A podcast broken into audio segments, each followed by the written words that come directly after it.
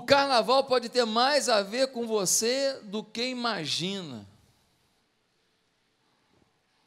O que você está querendo dizer, pastor? Bem, antes de eu tentar dizer alguma coisa para explicar isso, vamos tentar entender um pouquinho do carnaval. O primeiro baile de carnaval no Brasil aconteceu no Rio de Janeiro, em 1841. Portanto, século XIX ainda. Aconteceu no Hotel Itália, que era localizado numa região que hoje a gente chama de Praça Tiradentes. Esse primeiro baile ele foi influenciado principalmente por alguns italianos empolgados com os sucessos dos grandes bailes mascarados da Europa. O gosto pelas máscaras já era acentuado devido à influência francesa que também existia no Brasil. Ao contrário do que se imagina, o carnaval brasileiro tem sua origem numa fonte europeia.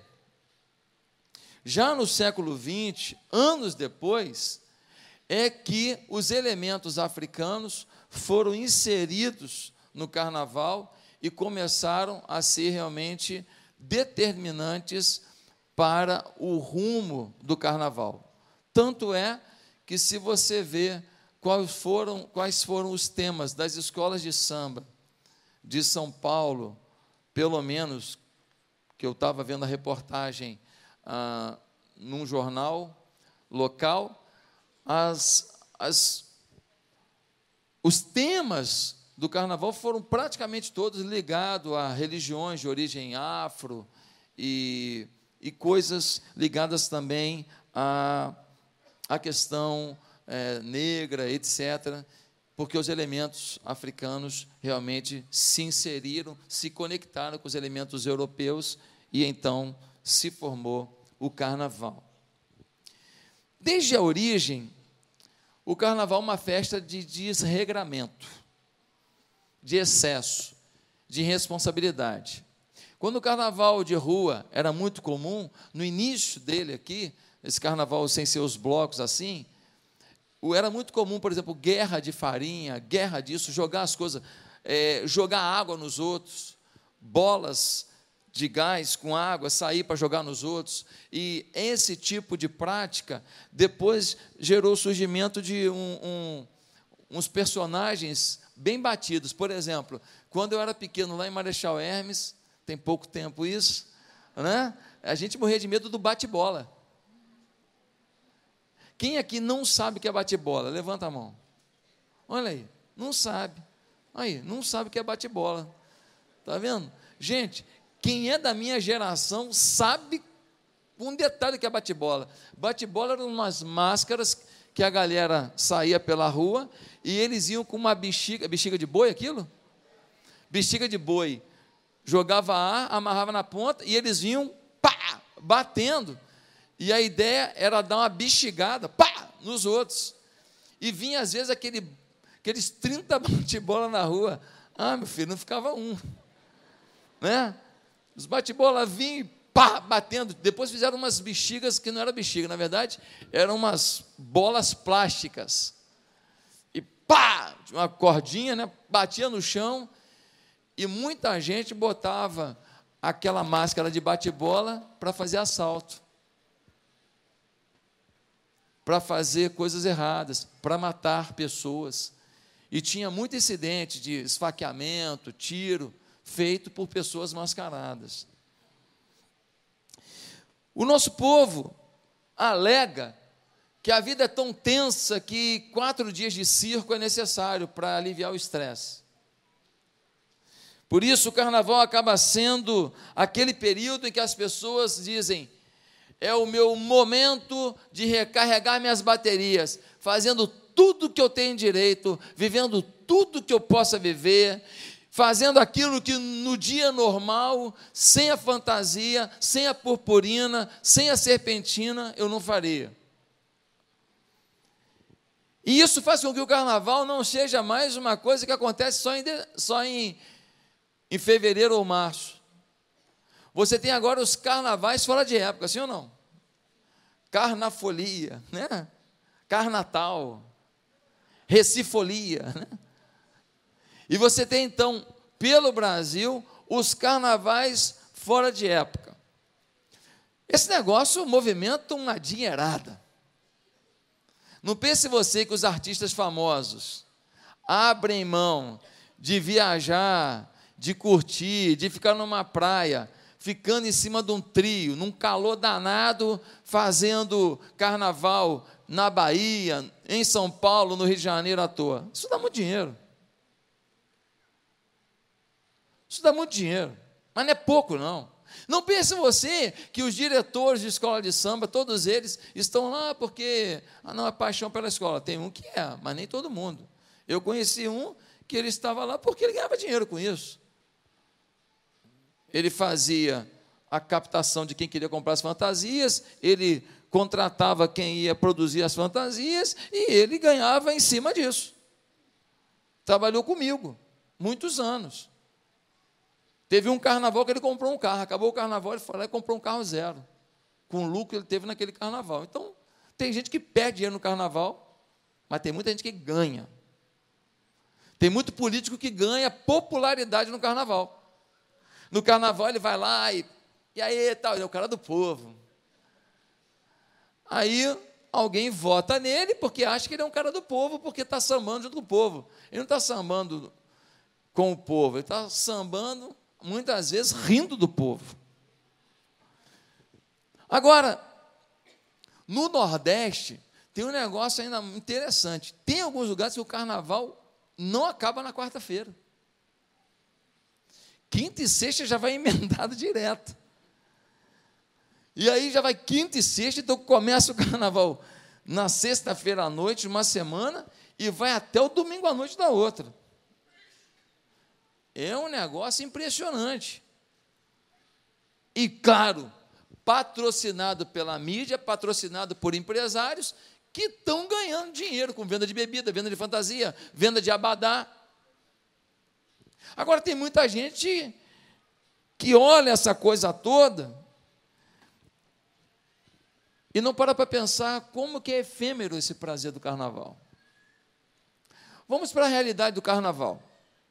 Durante o carnaval, o índice de assaltos multiplica-se assustadoramente. Durante o carnaval, os acidentes por embriaguez, nesse período de quatro dias, é o recorde de todo o ano.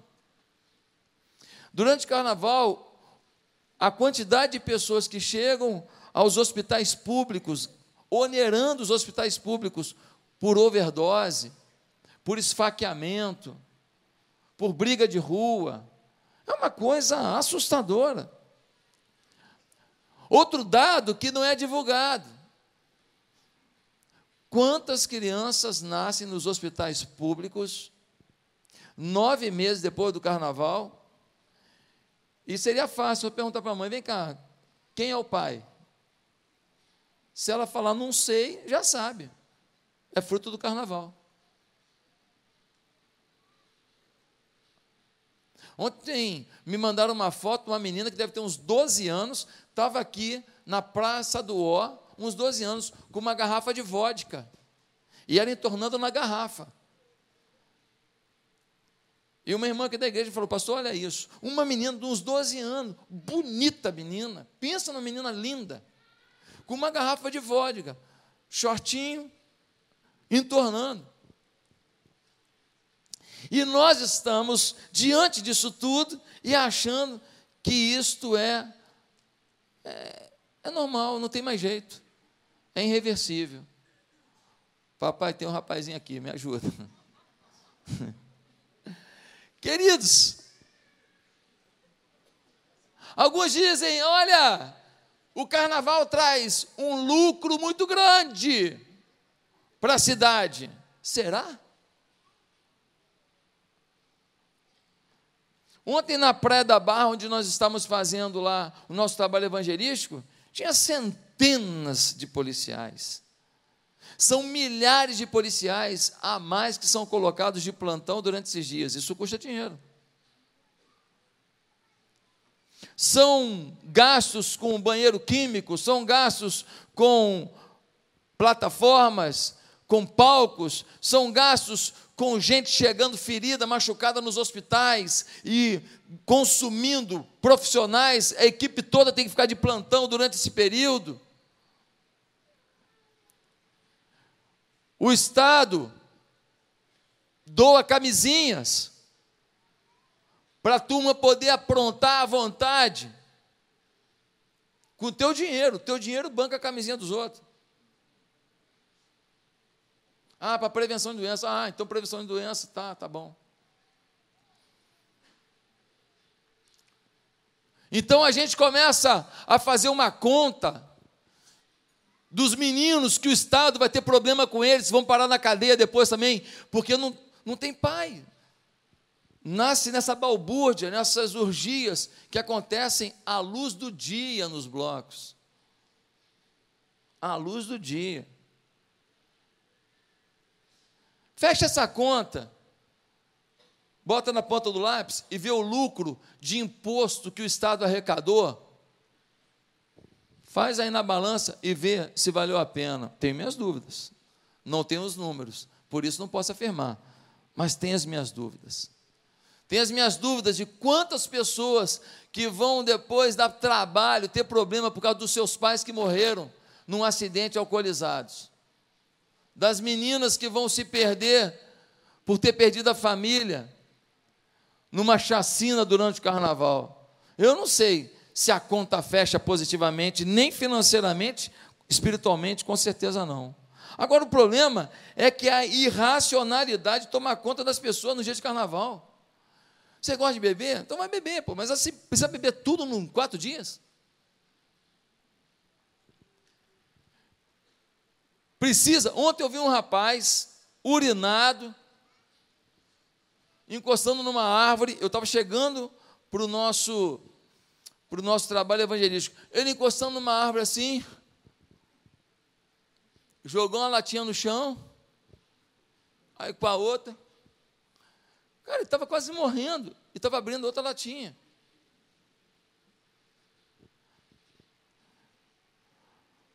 A histeria coletiva.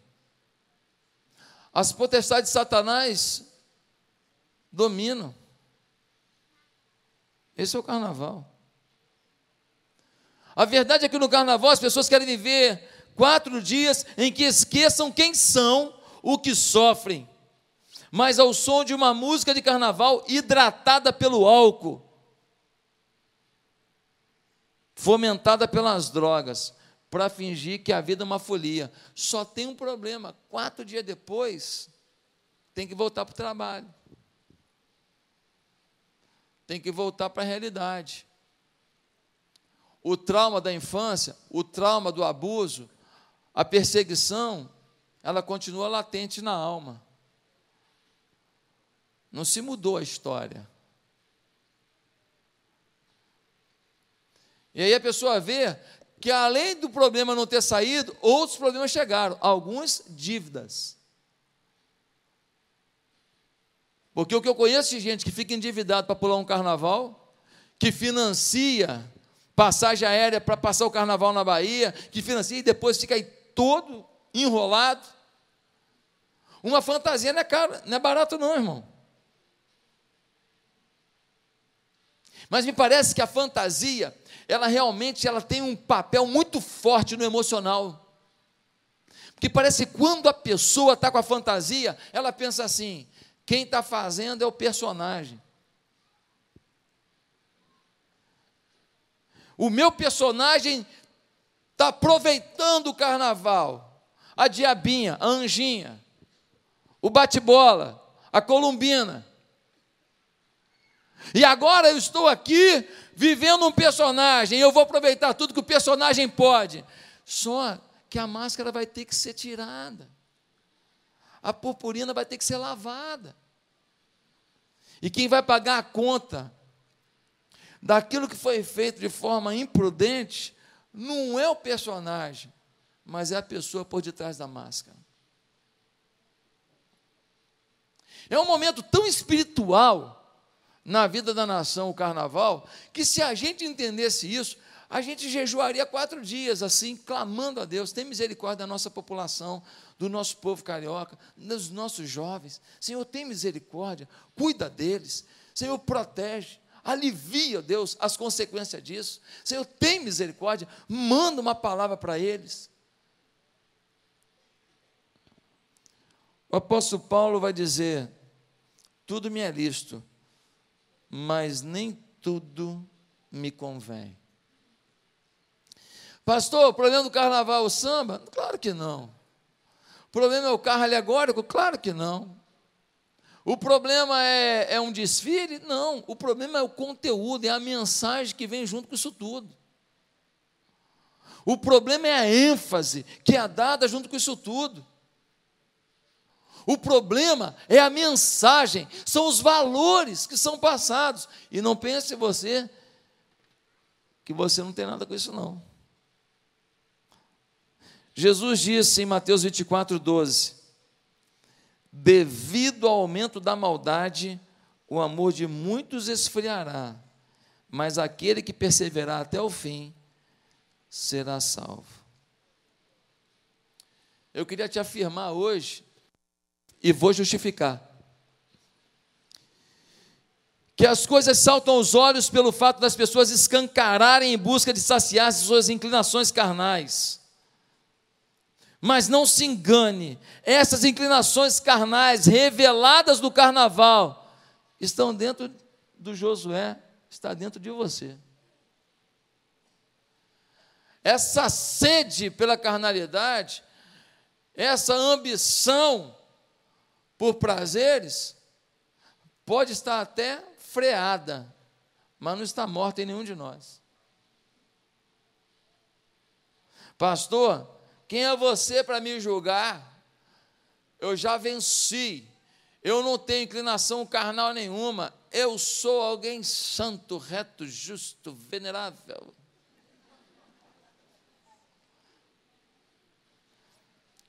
Então eu queria te contar a história de um homem que prova que o mais santo aqui, o mais sábio aqui, se não se cuidar, pode não ir para a folia, mas vai viver dentro de si tudo que a folia produz. De quem está falando, pastor? Eu estou falando de Salomão, filho de Davi. O cara foi educado para ser rei de Israel. O cara foi educado para ser o sucessor do homem segundo o coração de Deus, que era o seu pai Davi. Quando você olha em crônicas, Davi vira para Salomão e fala: Meu filho, tu sabes quem é o Deus de teu pai, e tu sabes que neste caminho eu tenho andado. Se tu deixar, se deixares dominar pelas palavras que me nortearam, tu viverás. No entanto, se tu não fores prudentes para com essas palavras, tu perecerás. Davi fala para Salomão: Você sabe onde eu caí, você sabe que o meu arrependimento foi sincero, e você sabe que eu termino a minha carreira aos pés do Senhor. Se você seguir esse Deus, você vai se dar bem. Se você não seguir, você vai se dar mal. Davi já sabia que ser filho de um grande homem de Deus não significa ser um grande homem de Deus. Ser filho de uma grande mulher de Deus não significa ser uma grande mulher de Deus. E Davi já sabia que aquele que comemora a sua espiritualidade de hoje não tem noção do risco que corre para o que vem amanhã. Meus amados irmãos, três livros da Bíblia têm como escritor Salomão. Salomão, um cara inspirado por Deus, para trazer para a gente um recado de Deus por todos os séculos. E diz a Bíblia que ele recebeu de Deus uma sabedoria que não foi dada a homem algum no mundo. Por isso eu queria ler com você 1 Reis, capítulo 4, versículo 29 a 30, e também o verso 34.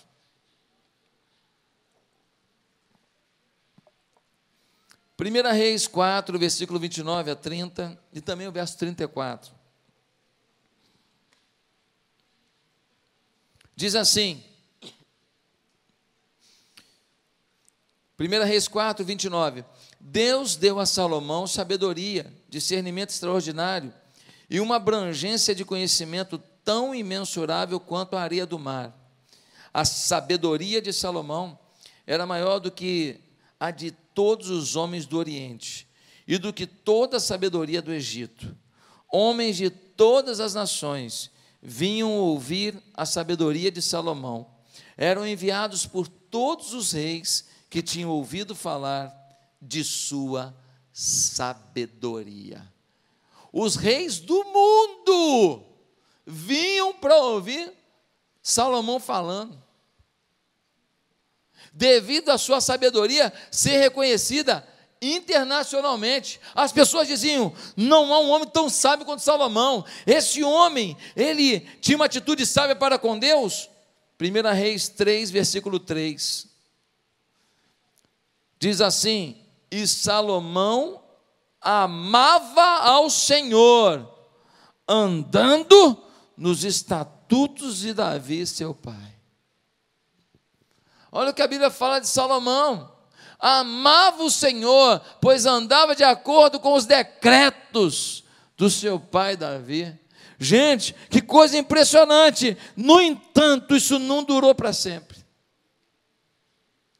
Um homem com uma sabedoria dada por Deus, um homem que andava nos decretos de Deus, mas isso foi interrompido.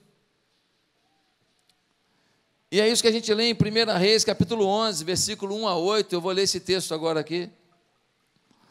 Diz assim em 1 Reis 11, 1 a 8: Mas o rei Salomão amou muitas mulheres estrangeiras, bem como a filha de Faraó, as mulheres moabitas, amonitas, edomitas, dos sidônios e heteus, das nações sobre as quais o Senhor tinha dito aos filhos de Israel: você não deve se casar com elas, nem elas com você. Certamente elas vão virar os vossos corações após os seus deuses. Salomão agarrou-se a elas por amor. E tinha setecentas mulheres, princesas, e trezentas concubinas. E suas mulheres lhe perverteram o coração, pois foi assim quando Salomão era velho, que suas mulheres lhe perverteram o coração para seguir outros deuses, e seu coração não foi fiel ao Senhor seu Deus, como era o coração de seu pai Davi. Salomão seguiu a Astarote, deusa dos Sidônios, e Milcom, a abominação dos Amonitas. Salomão fez o mal aos olhos do Senhor e não seguiu totalmente o Senhor, como fez seu pai Davi. Então edificou Salomão um alto a Quemós, a abominação dos Moabitas, sobre o monte que fica a leste de Jerusalém, e para Moloque, a abominação dos Amonitas. E ele fez o mesmo para todas as suas mulheres estrangeiras, as quais queimavam incenso e sacrificavam a seus deuses. Interessante uma frase no texto diz que Salomão não se afastou totalmente do Senhor, pelo contrário, ele não seguia totalmente ao Senhor. Não é uma questão de se afastar totalmente, é uma questão de não servir totalmente. É essa brecha que você deixa de não ser totalmente, é esse espaço que a gente dá de não ser integral a nossa devoção a Ele, é por aí que o resto vai. É esse detalhe que você fala, nisso aqui, Senhor, vai ser do meu jeito. Nisso aqui, Senhor, não se mete, não, porque é um pecadinho que eu não vou conseguir vencer. É um negócio que eu gosto, é uma mania que eu tenho, é um hobby que eu não vou abrir mão, é uma conduta que para mim é interessante. É nesse detalhe que você se perde. Em outras palavras, Salomão não estava frio? Não também não estava quente, estava morno. E quem está morno, em algum momento, vai preferir a carne e os seus desejos e deixar o Senhor os seus mandamentos, e vai abrir uma possibilidade que antes parecia para você uma coisa impossível. E aí, toda a maldade, toda carnalidade que você vê no carnaval, ela aflora dentro de uma pessoa maravilhosa, que conhece as coisas de Deus, que tem temor a Deus, mas não tem total temor a Deus. Deixou uma brechinha. Por isso eu queria fazer algumas afirmações sobre os desejos da carne em sua vida. Primeira afirmação: sua vida com Deus hoje não é garantia de vida amanhã. Os desejos da carne podem ser diminuídos, mas nunca extintos neste mundo. Querido, você que teve problema numa área da vida, você que mexeu com pornografia, você que adulterava, você que mentia muito, você que era muito focado em dinheiro, muita ganância, você que agora está vivendo uma vida diferente, uma vida muito legal, maravilhosa, eu queria te falar uma coisa: não abre guarda para aquilo que um dia foi o teu caos. Não brinca perto daquilo que um dia foi tua ruína.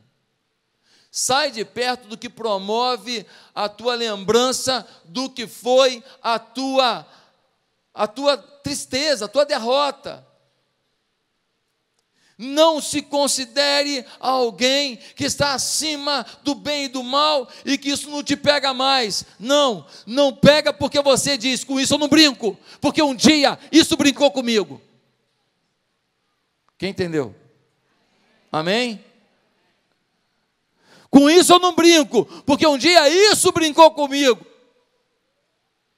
Meus amados irmãos, eu conheci pessoas que foram muito apaixonadas por Deus, muito.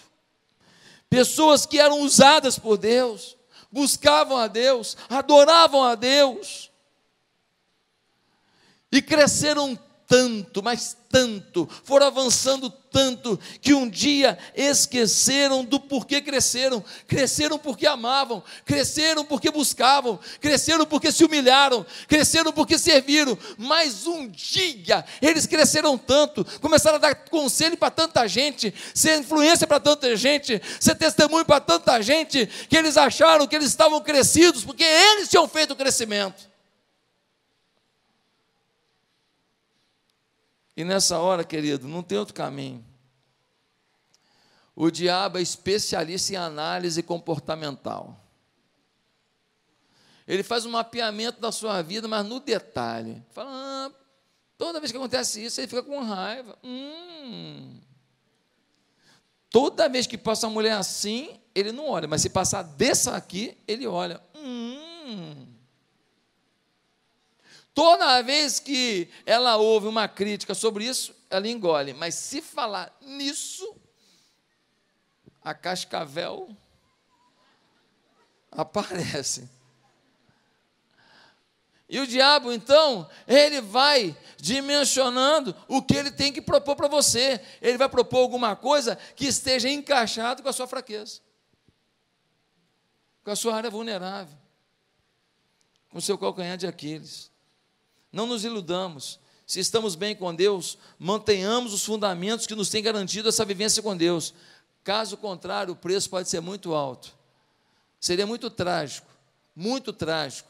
Alguém que foi tão usado por Deus como você tem sido usado nessa igreja, você que talvez lidera uma célula, lidera uma rede de células na igreja, e de repente você cair do cavalo, porque você achou que você já era acima do bem e do mal, que você já era uma inspiração para os outros e que você não precisava mais colocar o seu joelho diante do altar de Deus. Gente, se a gente não tiver tempo sozinho com esse negócio aqui, a palavra de Deus, se a gente não tirar tempo para orar e falar com Deus, posso te afirmar, você está fraco achando que está forte.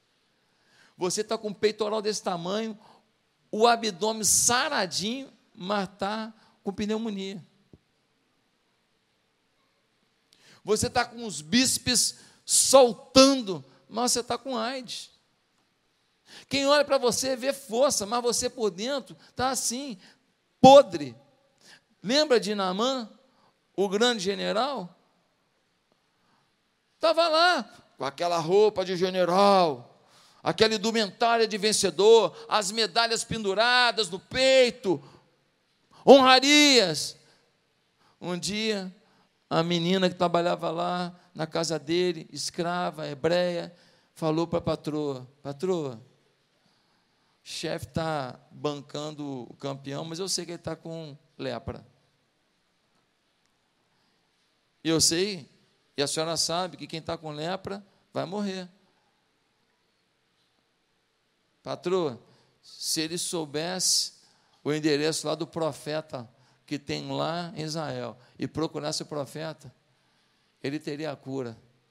E ele não seria mais uma farda de aparência, ele seria uma realidade, uma existência. O Naamã ficou tão assustado do segredo dele estar revelado e da força da menina que foi lá. Chegou lá, procurou o profeta. O profeta não foi nem atender, mandou o seminarista. Mandou o Geazi lá. Fala para ele para ir tomar banho. Ah, tomar banho. Imagina, o cara, o cara veio com um monte de gente, veio com uma comitiva, trouxe ouro, trouxe prata, um monte de presente para Eliseu. Eliseu falou assim: ah, vai tomar banho. E não toma um só, não, que é pouco, hein? Dá sete mergulhos no Jordão, o cara ficou indignado. Eu vou mergulhar no Jordão, coisa nenhuma. Palhaçada. Está pensando o quê? Lá na minha terra tem rio melhor que o Jordão. Aí a comitiva já tinha viajado tanto, falou: patrão, o senhor já está aqui mesmo, está calor. O que, que custa dar um mergulho? Tá bom. Foi lá, puf, do Jordão. Puf, dois. Puf, três. No sétimo mergulho, quando ele sai, a pele está que nem a pele de um bebê. Está restaurado.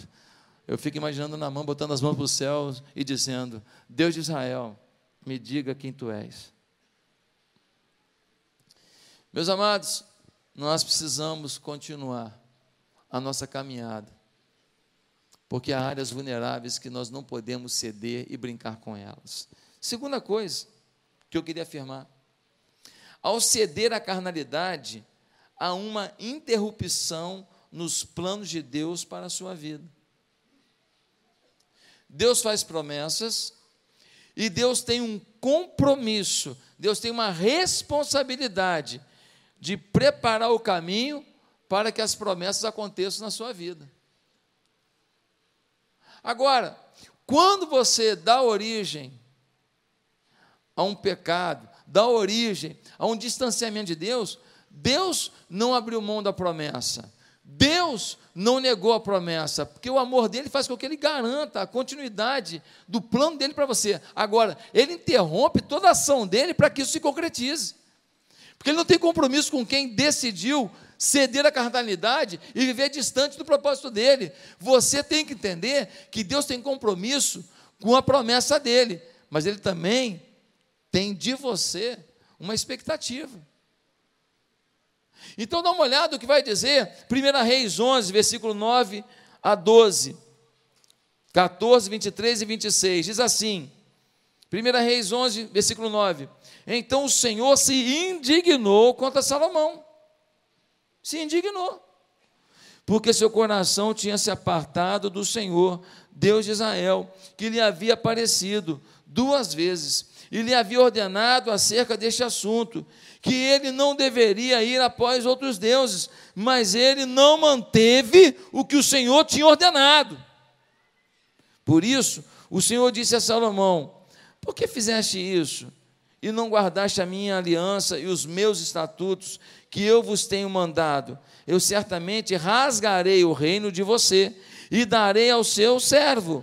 No entanto, eu não vou fazê-lo em seus dias, por causa de seu pai Davi, vou rasgá-lo da mão do teu filho. Agora o Senhor levantou contra Salomão um adversário, Haddad o Edomita. Deus levantou outro adversário contra ele, Rezon, filho de Eliada. Então o servo de Salomão, Jeroboão, filho de Nabate, também se rebelou contra o rei. Queridos, Deus fez promessa a Davi: teu filho vai ser teu sucessor. E foi. E Deus falou: Não vou tirar o reino da tua mão, não. Porque eu, quando eu prometi ao teu pai, que foi leal a mim, que se arrependeu e que me buscou, que recomeçou a história comigo, quando eu prometi, eu cumpro. Mas é o seguinte: quero te avisar, Salomão, que vai sair da tua mão o reino para a mão de um filho teu, mas ali eu vou rasgar tudo. Ali eu acabo com a tua dinastia. Ali, aquilo que era a herança dos teus filhos perecerá. Aquilo que seria a honra dos teus filhos vai caducar. Era para os teus filhos e teus netos serem príncipes e reis e continuarem uma dinastia nas minhas mãos e continuarem servindo a mim e levantando a bandeira da fé para todo Israel. Mas Salomão, você decidiu pegar 700 mulheres e 300 concubinas. Você vê que quando o cara resolve entrar no pecado, ele não sabe o tamanho do mergulho que ele vai dar, sim ou não? Precisava disso tudo? Imagina, 700 mulheres, 300 concubinas, mil sogras. Pelo amor de Deus. Pelo amor de Deus, ninguém merece. Gente, ele se tornou um viciado, Salomão. Um viciado em luxúria, um viciado em sexo, um viciado, um hedonista, uma pessoa que gostava de ostentar as suas mulheres. Um homem que talvez algumas dessas mulheres ele nem sabia o nome. Conquistava um canto lá, trazia, não, bota aí também no harém. E ele agora não fica mais famoso pela sua sabedoria, ele fica agora famoso pela sua doença. É ruim quando a fama da gente muda de uma coisa tão boa para uma coisa tão ruim, né? Só que Deus tinha avisado: não se envolva com outras mulheres. E quando ele se envolveu, o que aconteceu? As outras mulheres trouxeram suas crenças, seus deuses pagãos. E você sabe que uma mulher sensual, inteligente, esperta, e alguma mulher que ele se agradou, ela começa a falar assim: Poxa vida, você nunca fez nada para Moloque. Sabe quem é Moloque? Era um deus a quem se sacrificava crianças. Você acredita que Salomão fez um altar para Moloque? Deixa eu te falar uma coisa aqui, câmeras em mim. Você que ama a Deus, tem um valor muito grande para o diabo. Como assim, pastor? O cara que vive no pecado, mais um pecado, não muda em nada a história. Ferrado, ferrado e meio. Sujo, sujo e lambuzado. Não tem os ditados por aí? Agora, quando você é um servo de Deus e você abre uma brecha para o inimigo entrar, seja um negócio escuso, seja uma mentira, seja uma questão sexual, seja o que for, o diabo não para aí, porque quando você cai, você leva um monte de gente junto. O seu testemunho inverso, ele faz um estrago. Você era uma professora numa escola, Jesus, Jesus, Jesus. Um belo dia você aparece lá namorando um mulambo. Cara mal educado, cara drogado, um cara prostituído, um cara que não respeita ninguém. Você começa a aparecer com as marcas roxas no braço que ele aperta seu braço. É só o começo. Um dia vai ser um soco na sua cara. E você lá, e as suas amigas que trabalham com você falando, pô, a fulana mudou, hein? namorando esse bandido. O que, que acontece? Há um descrédito seu, sim, mas há um descrédito do rei a quem você serve. Há um descrédito da fé que você professa. Há um descrédito da igreja aonde você congrega. Há um descrédito do pastor que te ministra. Há um descrédito. É isso que o diabo quer. Interessa muito mais para o diabo a tua vergonha do que propriamente a tua destruição. Já falamos sobre isso aqui na igreja. Ah, o diabo quer te matar. Que nada, ele quer te humilhar. Matar às vezes não resolve para ele, mas te humilhar resolve muito, porque você continua sendo um testemunho propagador do mal junto às pessoas. Queridos, Muitos se revoltam porque sentem que Deus quer lhes abençoar com algo e as coisas vão bem no início, mas se perdem depois. Mas a pergunta é: a promessa feita a você numa condição, hoje você está na mesma condição da promessa? O seu coração na promessa é o coração ao longo da caminhada da promessa? A sua fé na promessa é a mesma fé que você evidencia ao longo da caminhada. Ah, pastor, eu tenho servido a Deus e tal, tantos anos e nada aconteceu diferente na minha vida. Ei, quem determina o prazo não é você. Temos que amar a Deus e crer que Ele vai fazer o melhor. Terceiro lugar, sobre a questão da carnalidade, eu quero afirmar que um desejo da carne atendido sempre virá com mais um desejo carnal a ser atendido. É como se um desejo carnal ele tivesse um imã. E quando você traz esse desejo carnal para dentro de você, o imã já puxa um outro para ficar enfileirado e tentar entrar, tentar entrar em você. Por que você está dizendo isso, pastor? Olha só, se você ler em 1 Reis 11:40, você vai ver que Salomão luta contra uma profecia dada por Deus. Deus falou: Vou tirar da tua mão. Ele tenta matar uma pessoa que Deus falou que ia levantar para ir contra Salomão. Salomão agora não aceita nem a opinião de Deus. Seu exemplo mostra o que pode acontecer a um homem de Deus quando ele permite que o mundo entre dentro dele. Ele logo irá adorar o que o mundo adora, gente. Ser um crente fiel não é fácil. Se você quer facilidade, procurou a religião errada. O cristianismo envolve atitude, e eu gosto desse nome. Você tem que entender que todo dia você precisa se fortalecer no Senhor, e aí o Senhor vai te usar para coisas ainda maiores, porque você só confia coisas maiores a quem você confia, de verdade não confia de boca. Tem um funcionário na empresa que eu acredito nele. Eu posso botar dinheiro na mão desse camarada. Agora, se eu não acredito, eu não dou nem um centavo para ele administrar. Não é assim, gente? Nós precisamos entender os planos do Senhor. O caso de Salomão não é o único caso onde um homem quente para o Senhor tornou-se morno. Muitos caíram e caem na mesma armadilha. Por isso que 2 Coríntios 13, versículo 5, o apóstolo Paulo vai dizer: examinai a vós mesmos para saber se estáis na fé. Se examine, se examine, se analise se você está na fé. É por isso que 1 Timóteo 6,10 vai dizer: por causa do amor ao dinheiro, muitos se desviaram da fé. Eu fico olhando para um, um ator, um cantor famoso desse. Você chega lá, prega, fala de Jesus para ele, ele chora na sua frente. Eu já tive a oportunidade de pregar para gente famosa, e você prega e a pessoa chora. Ele sabe que ele está no caminho errado, ele sabe que ele precisa de Jesus, mas como abrir mão de um cachê de 100 mil? Como abrir mão dos canais de televisão que só chamam quem faz besteira? Como abrir mão do assédio das mulheres mais lindas por causa da fama que se tem?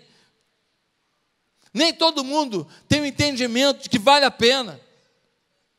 Eles até entendem, não está legal, eu preciso desse Deus, mas eu também não quero abrir mão do que eu tenho. Teclado, por favor. Em 2 João 8 diz: Olhai para vós mesmos para não perdermos as coisas pelas quais trabalhamos, mas que recebamos uma plena recompensa.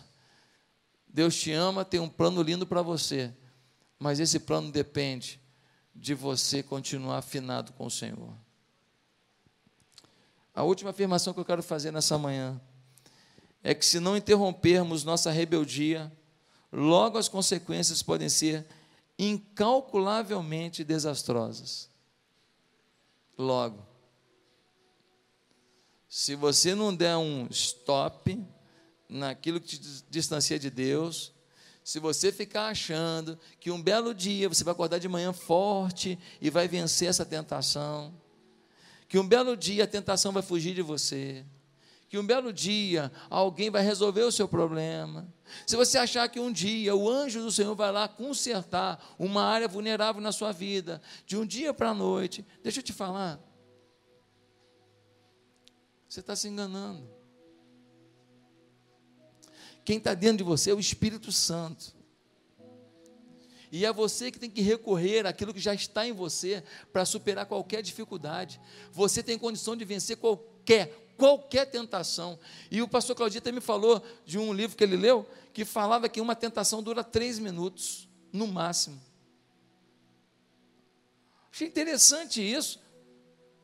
Aí comecei a pensar nas minhas tentações aqui. Falei, rapaz, não chega nem a 30 segundos às vezes. É resistir 30 segundos. 30 segundos resistindo para não dar uma resposta que você, o teu, tua carne quer dar. Mas que Deus sabe que não deveria ser dado. 30 segundos para não dar ouvido para alguém que não merece, porque está falando uma coisa que te afasta de Deus. 30 segundos para não olhar para alguma coisa que é uma tentação, mas que não vale a pena que tira você da santidade. 30 segundos. Mas vamos multiplicar para 3 minutos. Se você tiver 3 minutos de resistência, você se torna um santo. Não santo no sentido de separado, que você já é, mas santo no sentido de mais vencedor, mais que vencedor sobre aquilo que te afasta da grandeza. Da grandeza de Deus. O reino de Salomão se desestruturou, partiu. Os seus sucessores não mantiveram o império. As próximas gerações de Salomão não serão reconhecidas como autoridade sobre Israel. Alguns filhos serão mortos, alguns netos vão viver na pobreza, alguns bisnetos se tornarão pecadores compulsivos. Porque um dia Salomão não apertou o stop da sua área vulnerável. Pastor, já errei demais, já pequei demais. Eu não vim aqui falar de passado. Pastor, mas tem perdão para mim? Se eu não acreditasse nisso, eu desceria desse púlpito agora pegaria algum dinheirinho, montaria uma loja, ia tentar viver minha vida, montaria um negócio, ia tentar viver minha vida, ia desenvolver um aplicativo, ia viver minha vida, ia fazer alguma coisa. Eu só estou nessa aqui porque eu acredito que o que foi, foi. Eu tenho um Deus que olha para o hoje. Mas Ele olha, Beth, dentro do coração. E ninguém engana Ele. Você quer enganar a mim? Consegue. Eu sou trouxa perto de você. Quer enganar o outro? Pode enganar. Sua mulher? Pode enganar. Seu marido? Pode enganar. Deixa eu te falar. Tem uma luneta do céu que olha para dentro da tua alma. A esse você não engana. E é justamente esse que mais te ama. E é justamente esse que quer te prosperar para o louvor da glória dele, para a tua felicidade e para que haja herança sobre a tua família. Queria terminar lendo Isaías 61. Do verso 1 ao 9 tem uma promessa que eu queria que você pudesse declarar no final da sua vida. Daqui até o final da sua vida. E a promessa de Isaías 61 é: O Espírito do soberano, o Senhor, está sobre mim, porque o Senhor ungiu-me para levar boas notícias aos pobres, enviou-me para cuidar dos que estão com o coração quebrantado, anunciar liberdade aos cativos e libertação das trevas aos prisioneiros, para proclamar o ano da bondade do Senhor e o dia da vingança do nosso Deus, para consolar todos os que andam tristes e dar a todos os que choram em Sião uma bela coroa em vez de cinzas, o óleo da alegria em vez de pranto e um manto de louvor em vez de espírito deprimido. Eles serão chamados carvalhos de justiça plantio do Senhor, para a manifestação da sua glória. Eles reconstruirão as velhas ruínas e restaurarão os antigos escombros, renovarão as cidades arruinadas que têm sido devastadas de geração em geração. Gente de fora vai pastorear os rebanhos de vocês, estrangeiros trabalharão em seus campos e vinhas mas vocês serão chamados sacerdotes do Senhor, ministros do nosso Deus. Vocês se alimentarão das riquezas das ações e do que era orgulho delas, vocês se orgulharão. Em lugar da vergonha que sofreu, o seu povo receberá a porção dupla, e ao invés da humilhação, ele se regozijará em sua herança, pois herdará porção dupla em sua terra e terá alegria eterna. Porque eu, o Senhor, amo a justiça e odeio o roubo e toda maldade. Em minha fidelidade os recompensarei e com eles farei aliança eterna. Seus descendentes serão conhecidos entre as nações e a sua prole entre os povos Todos os que virem reconhecerão que eles são um povo abençoado pelo Senhor. Que isso seja uma verdade na tua vida, em nome de Jesus. Amém?